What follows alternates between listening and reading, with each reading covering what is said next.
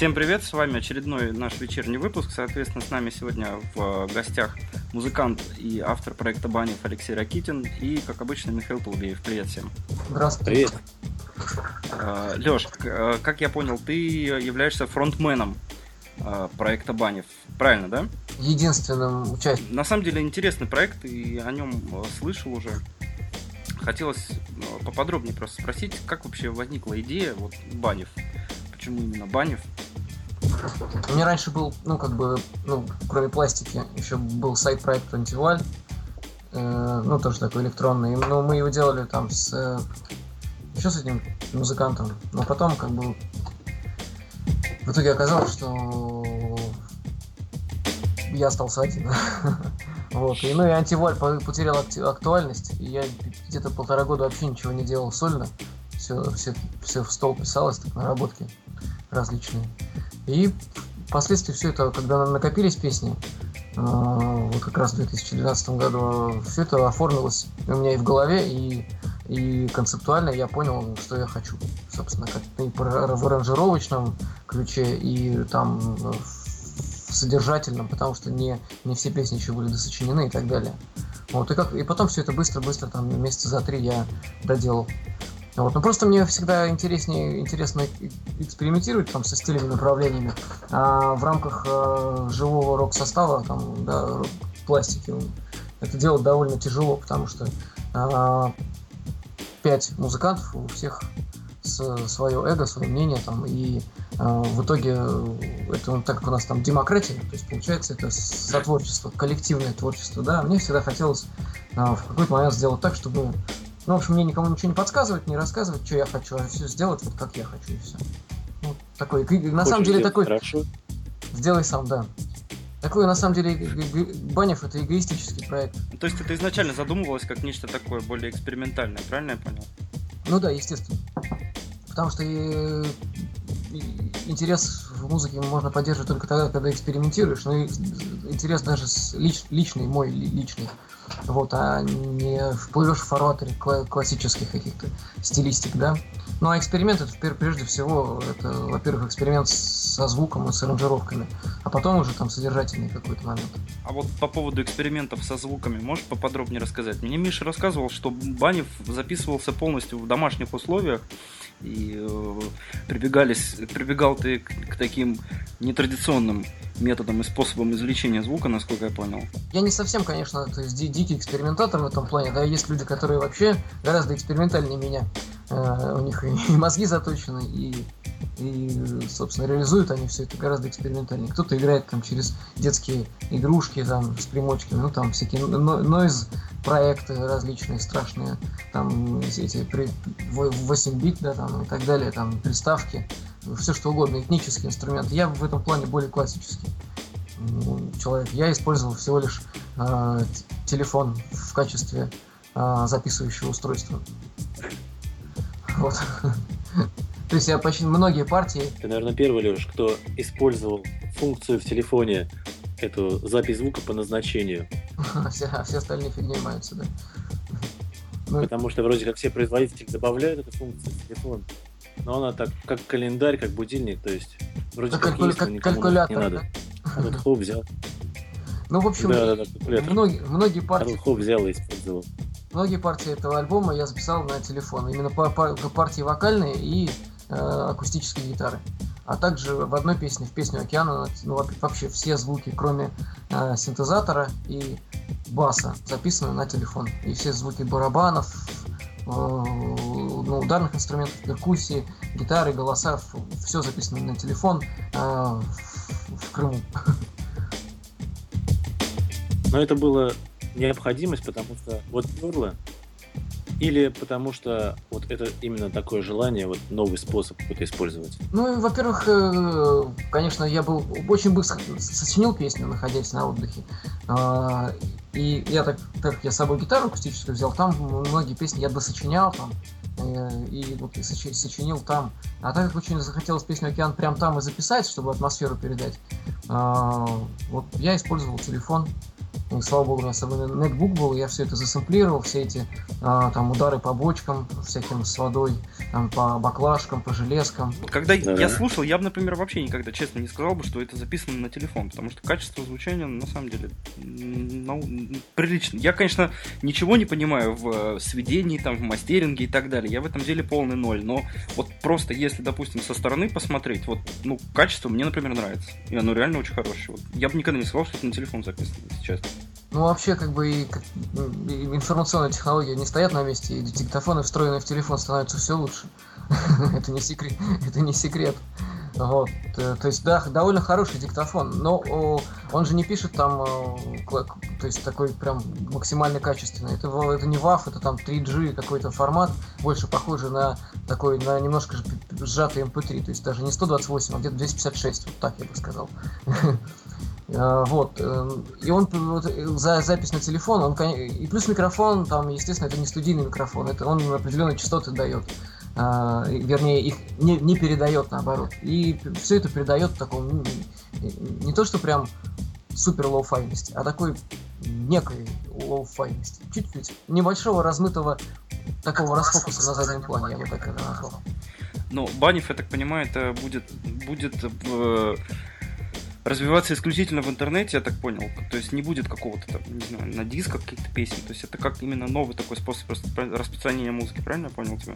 Ну, как бы распространение музыки в интернете это уже так, как бы и не, и не новый способ. Ну... уже, уже такой, мне кажется, уже довольно архаичный. Вот. Э, ну просто как сольный проект, э, там э, все зависит от скажем так, востребованности, да, если он будет более востребован, чем сейчас, и там, востребованность будет возрастать, то, естественно, наверное, придется выпустить и там диски на физических носителях. И, наверное, в какой-то момент, э, я надеюсь, что придется и выступить вживую. Вот. То есть все от востребованности. То есть я сам э, лично там как бы форсировать э, не хочу. Ну и нет сейчас так, у меня больше творческие задачи стоят передо мной. То есть там, там новые песни сочинить, Э, новые релизы сделать. То есть, э, и, ну, то, что мне больше нравится вообще. То есть я больше э, в этом плане такой музыкальный интроверт. Мне нравится ковыряться вот внутри, сидеть на, со звуком, там, в студии ковыряться, то есть сочинять новые песни. То есть мне это больше нравится, чем э, распространять уже, чем заниматься пиаром, образно говоря. Ну, я... То есть Банев это, Банев это нечто, что будет делать именно сам слушатель, правильно? Ну вот, в первую очередь, я так и хотел. Я даже э, из-за этого и э, с первого, я альбом выложил в октябре месяце в, в сеть, да, а там как бы приоткрыл маску, да, сказал, что признался, что это я там уже после Нового года. Ну, то есть я вот эти три, сколько там было, октябрь, ноябрь, декабрь, мне хотелось как бы, э, чтобы проект жил чистой жизнью, не, не, не, не как сказать, на него бы не давлело там мое участие в пластике, то есть чтобы люди не знали этого, не было этого хвоста кометного, что вот там это сайт-проект, ну то есть мне не хотелось пользоваться этими рычагами для э, донесения э, проекта до слушателя. То есть мне хотелось, чтобы, во-первых, ну, новые слушатели появились у моей музыки, да, и, и у Банева, и чтобы они в первую очередь в первое время не пересекались со слушателями пластики. То есть в любом случае я понимаю, что, понимал, что это неизбежность, и они пересекутся. Вот, но три месяца чистого эксперимента, короче. И да? насколько он удачен? Эксперимент такой ты, ну, в смысле, ты имеешь в виду, что насколько по получилось ли завоевать новую аудиторию? Я имею в виду, насколько, насколько, насколько он оправдал твои ожидания, может быть, то как ты себе это представлял? Ну, мне, честно а, говоря, был более... в большей степени э, исследовательский интерес. Мне было интересно, как бы, как люди вообще будут воспринимать с нуля вообще. Вот, вот новый проект абсолютно с нуля, не зная о том, что кто за этим стоит, там не подозревая. Вот просто вот, ну, как вот как, люб, как любой проект э, новый. Вот. Чисто вот как, насколько он удался, не знаю. Наверное, нет все-таки. То есть я, наверное, рассчитывал на больший эффект. Но я думаю, что это в основном лишь из-за того, что я не, не вкладывал усилий в распространение информации о проекте практически. То есть я не распространял, там не рассылал там на э, всякие там сайты, там новостные, еще что-нибудь там в сообществах не, не постил практически. Так, минимально. но мы в свое время очень разго... общались вот на тему вообще, в принципе, многослойности музыки и интересности для слушателей. И говорили о том, что есть коллективы, которые вот слушаешь каждый раз пластинку и открываются какие-то новые непонятные, ранее неслышные, интересные вещи. В музыкальном плане, в плане текста, в плане вообще концепции, может быть, пластинки. Или каждой песни по отдельности. А вот здесь, вот твой альбом, скажу честно, я когда первый раз услышал его, ну как-то вот не, не зацепилось ничто, и по сути даже ни одна песня, она как-то вот не осталась в голове. Вот. А когда послушал его второй, третий раз, я уже, что называется, подсел и ходил, как дурачок, напевал, улыбаясь по улице, ну так, между делом. И про оригами, и про острова. Ну, у меня тоже, кстати, практически всегда так, потому что у меня... Я тоже первый раз, когда послушал... что с, пе- с первого раза пластинка не цепляет, а не каждый слушатель готов то, что его сразу не зацепило, может быть, по новой запустить ну, и ну, в этом и заключается сейчас проблема там, как бы, современного восприятия там, культурных каких-то явлений. Люди очень поверхностно все это, а, как, такое плохое слово, употребляют. Да, там, а, ну, именно потребляют. Один раз там не, не, не схавал, поперхнулся и что, не буду слушать дальше.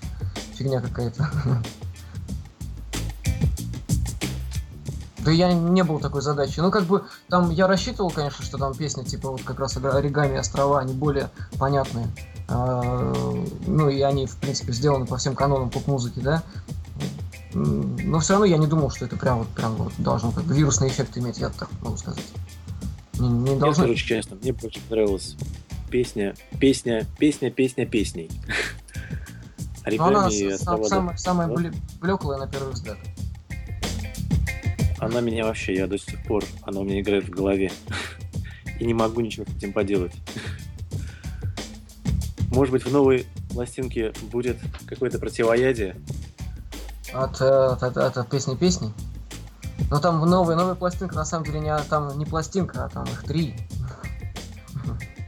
Вот. То есть мы так плавно подошли к вопросу о том, что на первой пластинке на краю не остановился проект, и он активно развивается? Я, наверное, как бы сейчас я почти не то что ну, э, стараюсь творчески развиваться именно в этом направлении.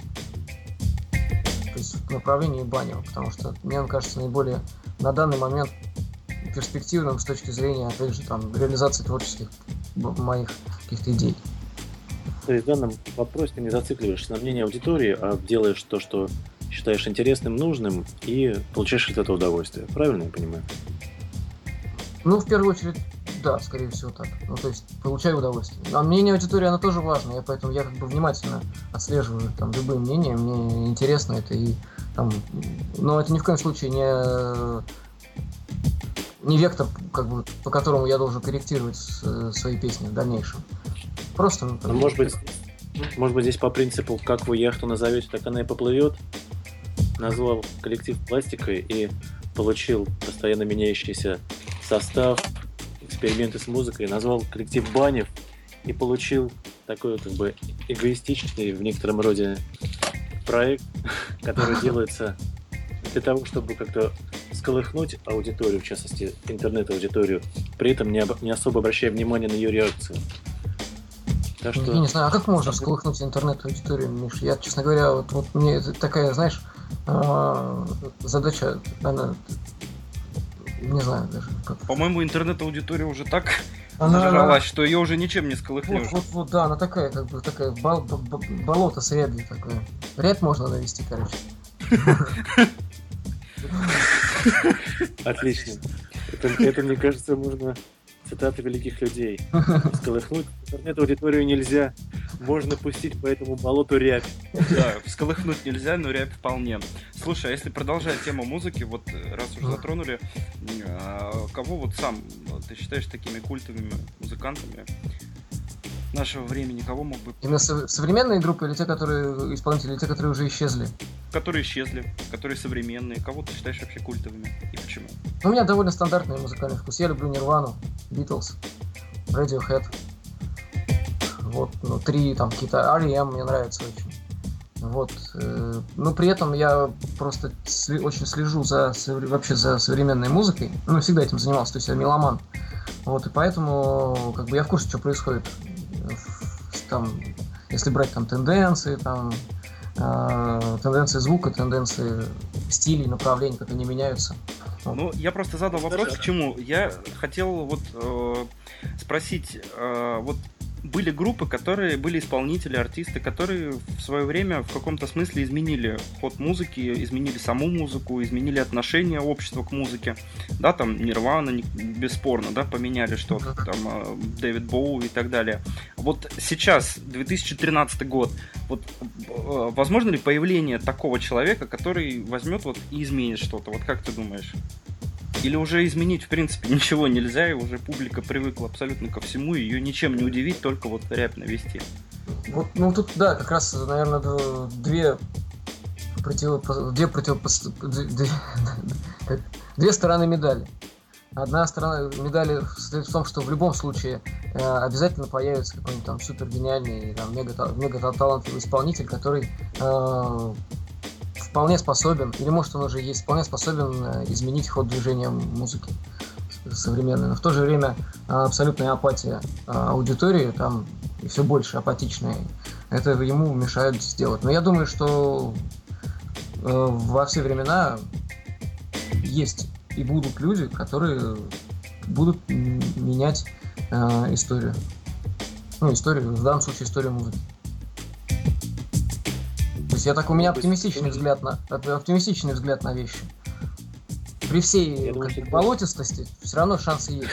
Да, но ты тоже вносишь в это свой вклад. Спасибо. Пусть по масштабам, наверное, сейчас небольшой, вот, но дальше будет видно, во что это разовьется. Ну, как да, это посмотрим. болото сколыхнется. Не обидно мы тут про этих прослушателей. Я думаю, что аудитория нашего ресурса, она так довольно самоиронична, поэтому адекватно воспримут. Что мной, многие сейчас начнут там, о, это он, наверное, про Болотную площадь. В этом плане. Хотя я ни в коем случае За нами уже выехали. А так я планирую в ближайшее время, ну вот как раз вот несколько релизов выложить. Но это будет не альбом, а, а три. Три разных релиза. Ну, так как все, э, альбом это должен, должно быть что-то нечто целостное такое, да, там как на краю, там все-таки все вещи, они объединены в общем посылом. Вот. А в тех песнях, которые сейчас у меня собрались, их как бы можно разделить на три э, такие, на три пласта. Первый пласт я, я первым делом выложу э, сингл, в котором будет две кавер-версии на мои любимые песни. Вот, никогда в жизни не записывал кавер-версии, версии в итоге решил попробовать. Вот, а потом следующим будет мини-альбом, один мини-альбом, он объединен, э, там как бы будет флюктуировать стиль э, в сторону более трип-хопа и хип-хопа, я бы так сказал. И третья пластинка, это тоже мини-альбом будет, но он будет таким попсовеньким. Отдать дань более массовой аудитории. Да нет, просто, ну, так песни сочинились. Ну, я их просто поделил, они, я их пытался совместить как-то вместе, вот этот хип-хоповый пласт и, и вот эти 12 песен там всего. И они как-то не склеиваются внутри, внутри пластинки, если большую делать. Я их там и так, и так слушал, отслушивал. В общем, каждая по отдельности песня вроде звучит, а вместе но не, не склеиваются. То есть, знаешь, как, как сборник. Компромиссы, наверное, тут ни к чему. Поэтому я решил разделить. Если такой честный проект, да, вполне логичное решение. Леш, ну вот расскажи, я знаю не понаслышке, что ты вдохновение для своего творчества черпаешь из литературы. Причем ты очень много читаешь, очень увлеченно, и твоему читательскому дневнику может позавидовать, ну, пожалуй, Моему большое количество читателей. Может, может, может вот, расскажи. Да-да-да. Вот, я расскажи, что сейчас тебе вдохновляет, что ты сейчас читаешь, что в ближайшее время, э, что прочитал недавно, скажем так, что планируешь? Я думаю, что аудитории интересно будет. А, последняя прочитанная до конца книга «Это жизнь и судьба» Василия Гроссмана.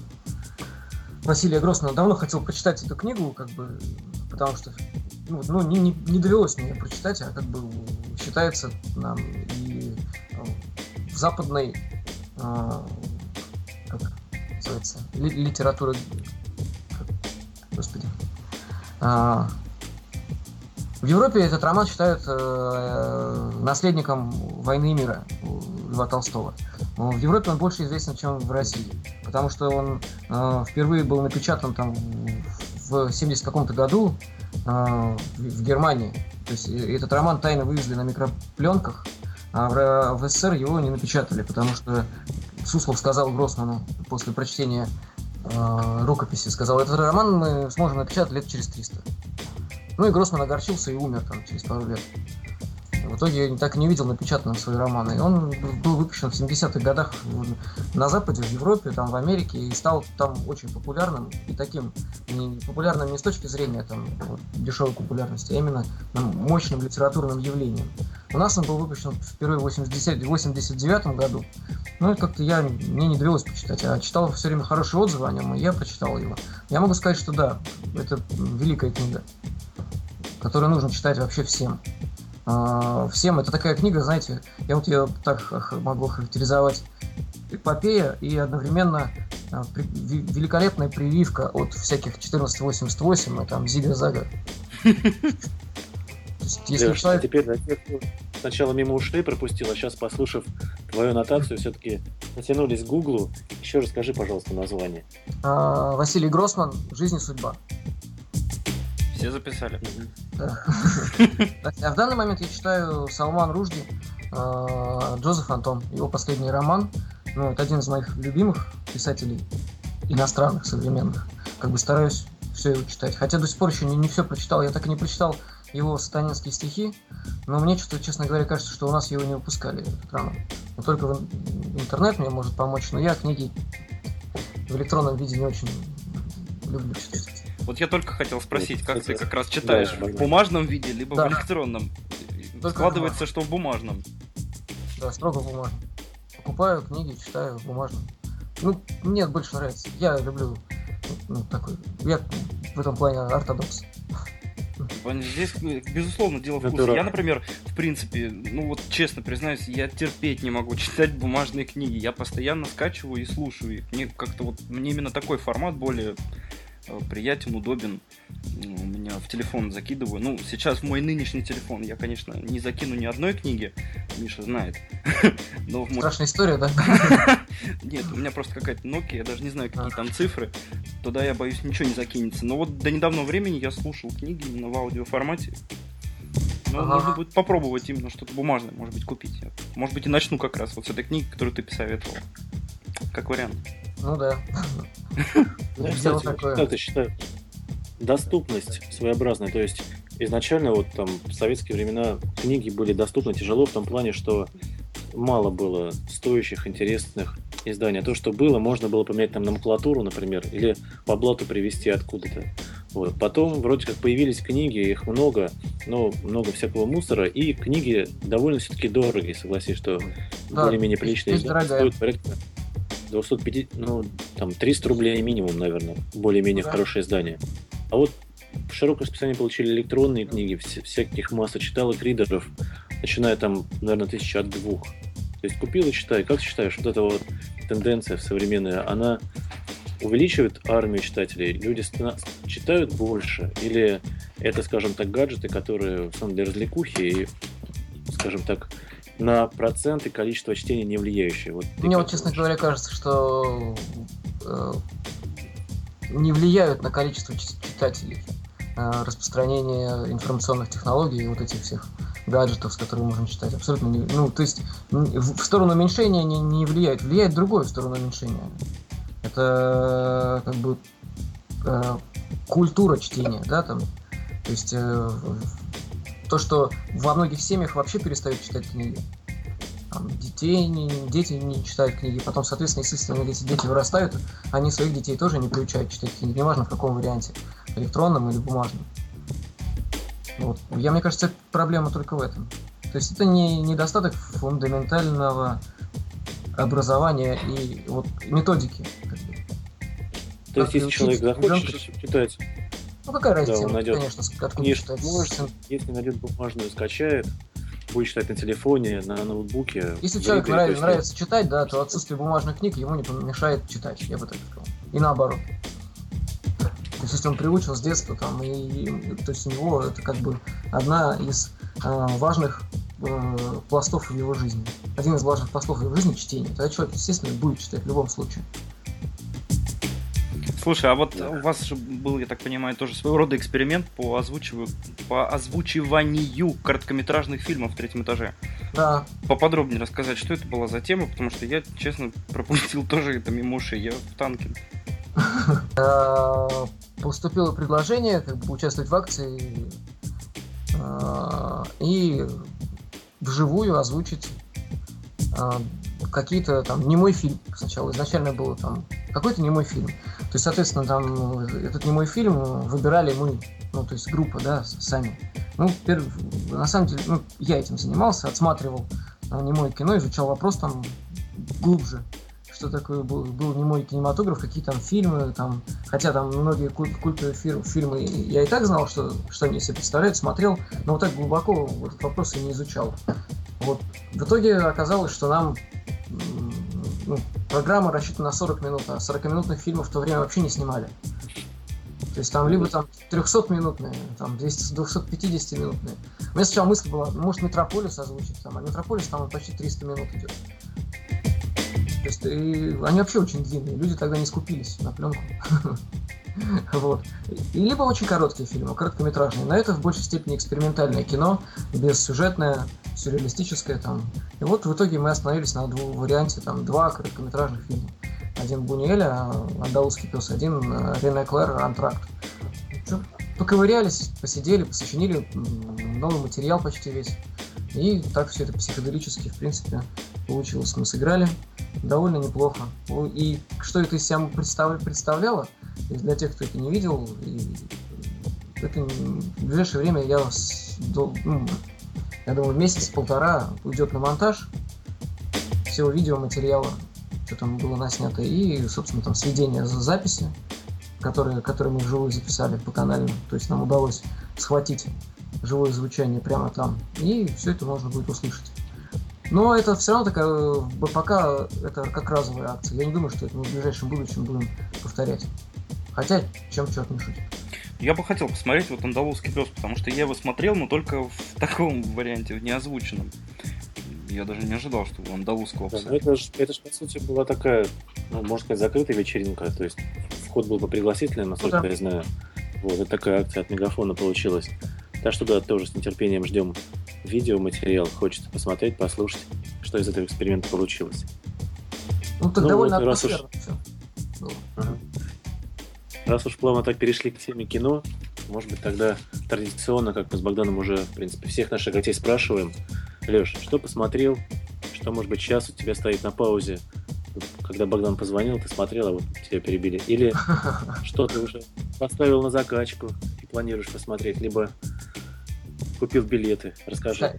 Нам интересно. Скачал, скачал посмотреть этот фильм Sound City. Ну, э, документальный фильм про Дэйва Гролла из Foo Fighters, ну, из Нирваны, барабанщика, в котором э, в этом фильме рассказывается о самой знаменитой лос-анджелесской студии Sound City, там, где записывался э, Nevermind Нирвана, там и Queens of the Stone Age, там Nine Inch Nails.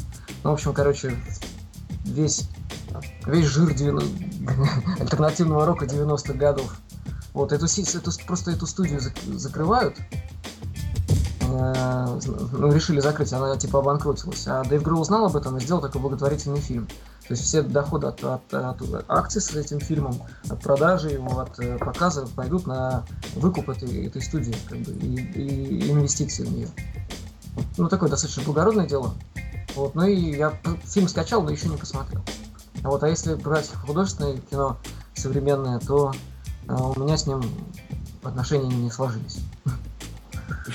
Ну, это, например, как у меня не сложились отношения с фильмом «Метро» 2013 года, который я посмотрел.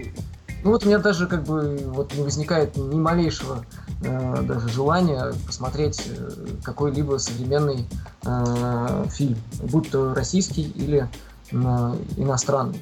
Последний иностранный фильм, который я посмотрел, это был «Облачный атлас». Вот. Как тебе понравился он? Нет, абсолютно не понравился. Я ну, такое банальное абсолютно кино. Кстати, Миш, я ж не мог вспомнить, какой фильм-то сняли э, создатели Матрицы, по-моему, это облачный атлас и был. Да, это облачный атлас. Я вспомнил.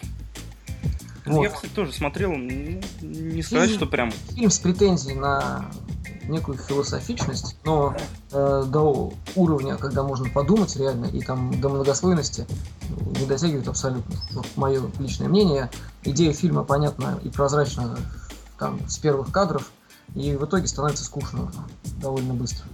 Вот я, честно говоря, не разделил всех тех восторгов, которые там в интернетах про этот фильм писали. Мне, мне понравился э, Шапито Шоу. Вот. Из, из русских фильмов фи- Шапито Шоу, наверное, единственный за последние, я даже не знаю, там несколько лет, который я считаю прям вот классный фильм. Причем я его уже посмотрел, наверное, пару раз, или раза три. И каждый раз там его смотришь с удовольствием. Ну, вот когда открываются все новые пласты, там, э, с этой точки зрения фильм Шапито Шоу замечательный. Ну, собственно, и первый фильм этого режиссера «Пыль» был просто великолепным. Ну, пыль это... это да. Шапито Шоу не, не сильно хуже, могу сказать. Он просто другой. Ну, Потому что и лучше чем-то. То есть это очень сильная работа. Вот, а так, Шапито Шоу, я так понимаю, уже более как-то профессионально. Там и съемка, по-моему, там у них уже такая идет качественная. Потому что пыль, она же вообще буквально была сделана на коленке, на Да. камеру. да, да. В этом и ее прелесть пыли. И Да, в- да, да, да, в да. этом, в этом прелесть Шапито Шоу, что он сделано качественно, хорошо снято. Хотя, насколько я знаю, фильм этот тоже снимался довольно проблематично и долго. То есть там не, не один год и не два. Там лет 5-6, они, по-моему, снимали, если не все 7. То есть э, инвестиции на этот фильм доб- добывались, я так, я так понимаю, с кровью и с мясом, знаешь, ну, то есть по крупицам, и вот как бы есть возможность, снимают. Потом появляются опять деньги, опять снимают. Исчезают деньги, ждут, сидят на трубе. Я вот читал, что бюджет фильма «Пыль» складывался, ну, там, грубо говоря, образно, если взять там 32 тысячи рублей бюджет, из которых 30 тысяч был, э, А, стоил э, игровой автомат, который использовался в съемках. Все, все остальное. А, я, я думал, гонорар Мамонова. Потому что фильм, Миш, ты видел его? Нет, честно говоря, я пропустил немножко. Записывай, Да, это не, просто... не в это- теме, что называется. Записывай. Я уже записал. А так я э, больше люблю старые фильмы, ну, скажем так, кла- классику кино, кинематографа. И там русского, советского и иностранные фильмы. Вот. Ну, просто я не, не очень, э, во- вообще не киноман. То есть я могу с удовольствием посмотреть фильм какой-нибудь там, не знаю, в очередной раз какого-нибудь Тарковского пересмотреть, поэстетствовать. Вот, а так, чтобы следить за последними новинками кинематографа, мне просто, ну, я трачу это время, видимо, на чтение книг. Надо, конечно, стараться. А все смотреть, ну, вернее, э, как бы любые культурные явления впитывать, но не, не хватает времени. Я просто, э, как, как сказать, э, получается так, что очень часто скачиваешь фильм, да, какой-то, или идешь в кинотеатр, э, тратишь это там два с половиной часа, три, и понимаешь, что это время можно было потратить гораздо лучше. То есть в 90% случаев у меня с кинематографом ситуация такая современным, что я понимаю, что, блин, два часа я провел впустую. Ну, если бы были фильмы, которые, вот, знаешь, Ну, вот у- я- увидел и ахнул просто, а на самом деле сейчас, вот, по сути, если посмотреть афишу на Яндексе, ну, например, мне ни- ничего вот не хочется идти смотреть. Вот честно, чтобы я пошел 250 рублей заплатил и посмотрел в кинотеатре. Нет такого Поэтому- желания вообще. Да. Именно поэтому я и вот у меня с кинотеатрами я там редкий гость. Очень редкий. Так что еще там мне? Вот опять же, а, «Семь психопатов» я посмотрел в, в декабре месяце. Это, наверное, последний был фильм. Точно последний, который я западный посмотрел. Ну и тоже, полфильма вроде ничего, потом полфильма смотришь, уже скучно. Все понятно, что там.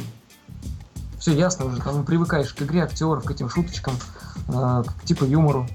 То есть, ну, вроде нормально так, но вот второго раза не возникает посмотреть, ну, желания не возникает посмотреть. А я считаю, что у меня как бы к культуре, к искусству подход такой, что если не хочется второй раз посмотреть, то и первый раз смотреть не стоило.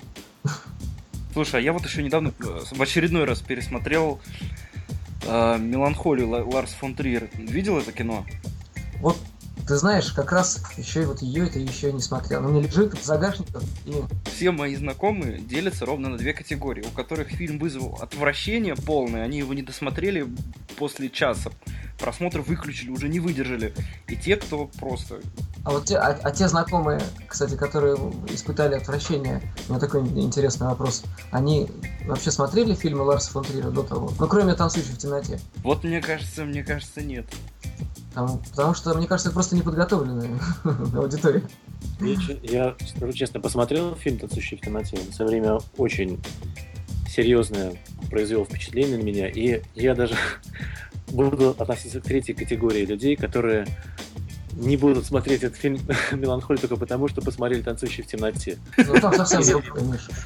Ну, там, там не, то, там, там не то же вообще. Там, это... там на, сам, на самом деле, как бы, э, я думаю, что меланхолию хорошо воспринимают те, кто подготовлен Ларсом фон Триером, причем так основательно, а, посмотрев там его первый, ну не первый, а как бы более ранние то работы, то, что до «Танцующей в темноте» было. Там, если брать там Европу, какой-нибудь элемент преступления, там те же самые идиоты, э, или как-то расси... Господи, рассекая волны, по-моему. Слушай, ну Ларс фон Триер все-таки такое более кино, которое, ну, ну, ну, не то что расслабляющее, а вот э, какое-то кино, может быть, посоветуешь легкое, что-нибудь такое, знаешь, легкое, ненавязчивое, что-нибудь веселенькое такое, что вот можно посмотреть вечером. Ну, Шапито шоу. Легкое, веселое, ненавязчивое, в принципе. Ну, а так, именно из современного? Ну, хотя не обязательно, почему современный, можно и не современный. Не знаю, я, честно говоря, когда я смотрю хороший фильм, да, вот, и мой, мой любимый фильм, я всегда расслабляюсь там. Какой бы ни был, не был тяжелым этим этот фильм. Я очень люблю фильмы там Алексея Германа, да.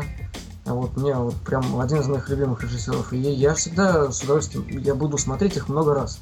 То есть там мой друг Иван Лапшин, я готов этот фильм смотреть там, не знаю, там тысячи раз там с любого места. Или там «Свой среди чужих, чужой среди своих». Там, фильм, который я могу вообще смотреть в любую сторону.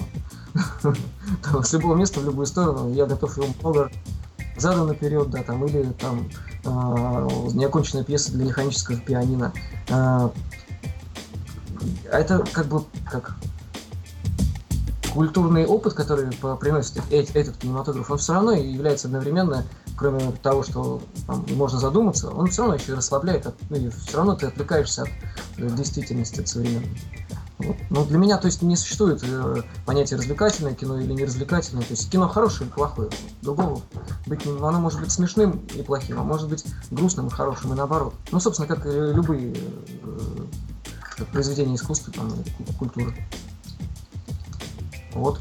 Да, если получаешь какой-то фидбэк для себя, положительное э, ощущение во время просмотра, либо после, то, пожалуй, да, кино выполнило свою роль. Как ну, это не, не только кино, правильно, это же можно отнести и к книгам, и к музыке, и там к любым другим видам искусства, к театру, к балету. Ну, по поводу балета я не знаю, честно говоря. Ну, я тоже, конечно, это... Ну, я так, нельзя не рассматривать этот вид искусства как, как, как, как не вид искусства. Это все равно вид искусства, правильно? Можно, поэтому он, можно в этот, в этот ряд и балет внести. Для тех, кто разбирается в балете, и кто. Потому что, опять же, э, балет такая штука элитарная, да, если ты в нем не разбираешься, то тебе нечего делать. Не, балет хороший, у нас, у наших он хорошо получается, поэтому это как бы наш символ такой даже. Да, на последнем чемпионате мира по балету наши выиграли в финале 3-0.